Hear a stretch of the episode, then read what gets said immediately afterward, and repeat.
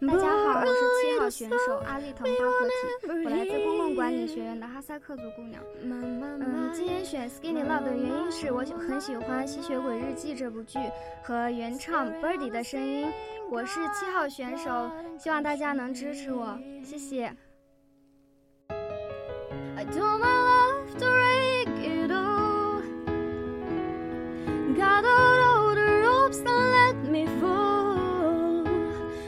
my, my, my, my, my,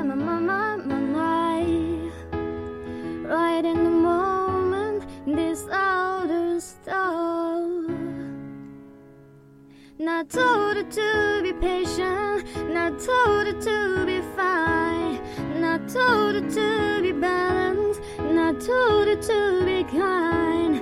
In the morning, I'll be with you, but it be a different kind.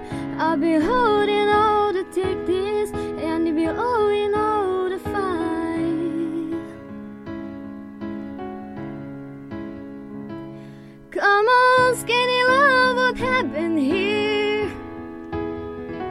Psycho the hopes that let me see. My, my, my, my, my, my, my, my, my, my. Silent load is full, so slow on split.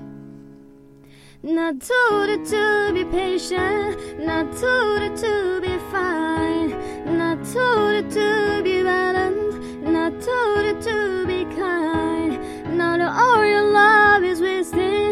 wasted, who the hell was I? Now I'm breaking out.